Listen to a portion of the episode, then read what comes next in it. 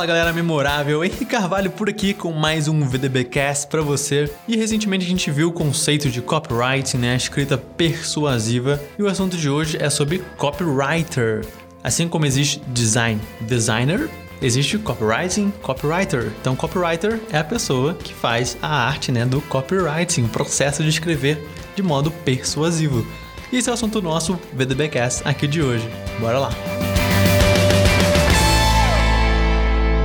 Vender na internet para quem faz de forma errada pode ser um desafio e tanto. Em um ambiente onde as pessoas sempre esperam obter conteúdo gratuito, forçar uma venda sem usar o poder da persuasão e dos gatilhos mentais corretamente pode causar até mesmo uma revolta. Para contornar essa resistência é que entra a estratégia da venda invisível. Pessoas querem ser persuadidas a fazer alguma coisa, desde que seja do seu interesse. Para se caracterizar como uma venda invisível, sua recomendação a respeito de um determinado produto ou serviço deve soar exatamente como é, uma recomendação. Por isso, só venda aquilo que você acredita ou você usa, seja seus produtos ou de afiliados. Eu mesmo já cometi um erro desse tipo no meu outro blog, o HC Investimentos. Na época, eu escrevi um artigo super completo sobre investimento em ouro, um conteúdo de qualidade sobre um assunto pouco abordado. Eu tinha certeza de que esse conteúdo seria um sucesso.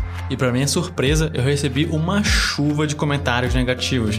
Não sobre o artigo em si, mas sim sobre a recomendação da Orama, uma plataforma de investimento em ouro. O problema não estava na recomendação da empresa, já que eu inclusive confiava e usava seus serviços, eu tinha dinheiro investido lá, mas sim na quantidade de vezes que eu fiz isso cerca de sete vezes ao longo do texto. O meu erro naquele momento foi não saber fazer uma venda invisível, uma recomendação natural, mas sim bater em um ponto várias e várias vezes para uma recomendação não passar em branco. É extremamente importante saber fazer uma venda invisível dentro do seu conteúdo. E para isso, você também precisa entender como derrubar as principais objeções da sua audiência. Por mais que você tenha trabalhado de maneira brilhante a venda invisível de seus produtos, em algum momento você terá que deixar claro que você está fazendo uma oferta. E é aí que exatamente começa a surgir a resistência. É um instinto de defesa natural gritando no inconsciente do seu leitor. Seu público pode até não se dar conta do real motivo da estranha sensação de desconfiança que está sentindo,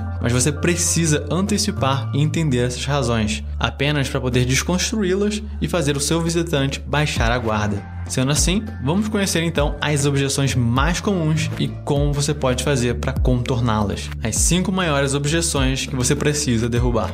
Objeção número 1: um, Será que eu também consigo os mesmos resultados? Você não pode deixar o seu leitor pensar que o seu produto ou serviço funcionou para você e pode até dar certo para outras pessoas, mas não para ele. Caso isso aconteça, é bem possível que você não tenha deixado o benefício central da sua oferta muito claro. Deixe claro que se ele usar o seu produto, ele não vai ganhar um pacote completo com 25 aulas em vídeo e mais um checklist em PDF para acompanhar, mas sim ele vai aprender a falar inglês fluentemente em menos de 3 meses, por exemplo. E deixe claro como esse processo acontece. O visitante precisa entender que se ele fizer o que você diz, ele vai conseguir os mesmos resultados. Objeção 2. O preço está muito caro. Se o seu visitante considera o seu preço elevado demais pelo que você está oferecendo, Talvez o benefício central ainda não esteja muito claro ou você não está oferecendo aquilo que a sua audiência precisa. Outro pensamento comum é acreditar que, pelo preço alto, é bem possível que o produto seja complexo e complicado demais. No entanto, se o preço é considerado muito baixo, você pode dar a entender que está oferecendo um produto de baixa qualidade. Objeção número 3. Será que funciona? A solução que você está oferecendo parece boa demais para ser verdade? Então, talvez seja. As pessoas não vão acreditar em você se tudo parece rápido e fácil demais. Não quer dizer que você precise fazer com que pareça difícil. Apesar de até aumentar um pouco a sensação de que seu produto funciona, o efeito final será o mesmo. Ou seja, o visitante não vai clicar no botão de compra. Porém, a culpa, dessa vez, será da possível complicação e complexidade que ele vai ter ao enfrentar o longo processo para conquistar o benefício prometido do seu produto. Durante a sua copy, procure detalhar o máximo possível a sua oferta. Liste tudo aquilo que o seu cliente vai receber caso ele faça a compra. E por fim, inclua testemunhos de clientes satisfeitos ou de pessoas que já tiveram contato com o seu produto ou seu serviço. Escolha aqueles depoimentos que quebram justamente as maiores objeções que a sua audiência pode vir a ter. Objeção número 4: será que funciona para mim? Até aqui você fez o excelente trabalho de um copywriter profissional e conseguiu convencer o seu visitante de que o seu produto é, lhe oferece um ótimo custo-benefício, que realmente funciona e que o produto de uso não é nada complexo. Ainda assim, essas pessoas podem ter comprado outros infoprodutos e podem ter vivido experiências não tão positivas assim. A grande objeção que você precisa vencer nesse caso é por que com seu produto seria diferente? Elas acreditam que para elas, por melhor que seja a sua oferta, o produto não vai dar certo. E como resolver? Voltando aos depoimentos que você trabalhou para conseguir. Escolha aqueles de pessoas que nunca tiveram bons resultados com outros produtos até conhecer o seu. Se você não tiver nenhum testemunho assim, ainda pode quebrar essa objeção. A melhor maneira de fazer isso é oferecendo uma garantia irrestrita, onde o comprador pode testar o seu produto por 30 dias e, se ele não gostar, ele pode pedir o seu dinheiro de volta e assim o risco fica todo com você e não com ele. Objeção 5. Eu nunca ouvi falar de você. Será que eu posso confiar? Quem caiu de paraquedas em seu site, seu blog ou numa página de vendas não conhece você ou seu trabalho. Então, por que essa pessoa deveria confiar no que você está dizendo? Se você fosse conhecido e confiável, provavelmente ele já teria ouvido falar de você, não é mesmo? Por mais que essa afirmação esteja longe da verdade, é o que ele está passando na cabeça dele naquele momento. Portanto, seja o mais transparente possível. Em seu blog, tem uma página sobre para que as pessoas possam conhecer um pouco mais de você. Deixe bastante claro, logo no início da sua copy, quem está fazendo aquela oferta, seu nome ou a sua empresa, enfim, quem está envolvido com aquilo. Essa informação não deve ser uma surpresa para o final. Dê um pouco dos detalhes sobre quem é você, o que, você já construiu até hoje e a razão pela qual você está fazendo aquela oferta. A escrita persuasiva com zero manipulação.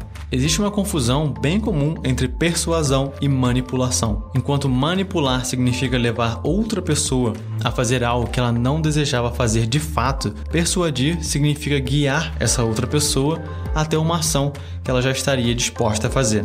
É exatamente isso que faz um texto persuasivo. Ele conduz o leitor por uma jornada rumo à compreensão de ideias que estão sendo apresentadas ao longo do material. E para fazer isso de um jeito que o seu leitor seja influenciado, porém sem usar a manipulação para forçar uma compra, por exemplo, podemos usar algumas técnicas que funcionam muito bem para textos. Use o tom de voz adequado.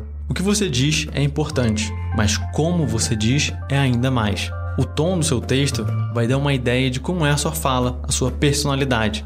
É o que vai ditar como o leitor percebe a sua mensagem e até mesmo ajuda na hora de criar uma conexão. A linguagem escrita oferece esse desafio adicional da ambiguidade e você precisa saber como trabalhá-la a seu favor. Posicione-se como uma autoridade. Deixe claro que você é uma autoridade na sua copy, mas não apenas afirme, a não ser que você não queira ser levado a sério. Deixe que outras pessoas façam isso por você, ou junte dados e exemplos da sua autoridade em seu nicho de mercado. Apenas seja honesto e transparente, ou seja, nada de forjar dados ou distorcer um pouco a realidade para parecer mais do que você realmente é. Coloque-se no lugar do seu leitor. Pense como se você fosse o seu leitor. O que você gostaria de ler em um texto? Que tipo de elementos chamariam mais a sua atenção? Antes de pensar em como escrever usando o poder da persuasão, você precisa entender que é igual à sua audiência em alguns pontos e, portanto, também possui os mesmos medos, desejos e as mesmas objeções. Tente lembrar isso na hora de criar a copy para gerar uma conexão verdadeira com seu leitor.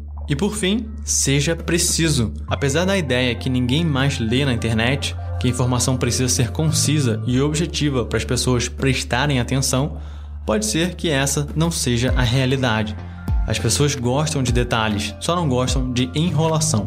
Quanto mais profunda for a sua abordagem a respeito de um assunto, mais autoridade você passa. Um excelente conteúdo para venda invisível é aquele que aprendeu a equilibrar a escrita correta com argumentos que convencem, mas também é aquele que sabe equilibrar as regras e técnicas com uma pitada de personalidade. Você não precisa ser um copywriter profissional para escrever bons argumentos de venda. O que você realmente precisa é entender tudo sobre quem está consumindo a sua mensagem.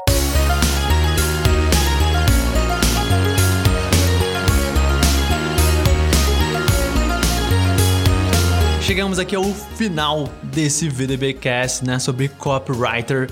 Eu vou ficando por aqui, mas o próximo episódio já já aguarda você. Fica ligado aí nas suas notificações, seja no SoundCloud, seja no iTunes, seja no seu podcast preferido. O VDBcast, o próximo, vai chegar diretamente para você. Grande abraço, tchau, tchau.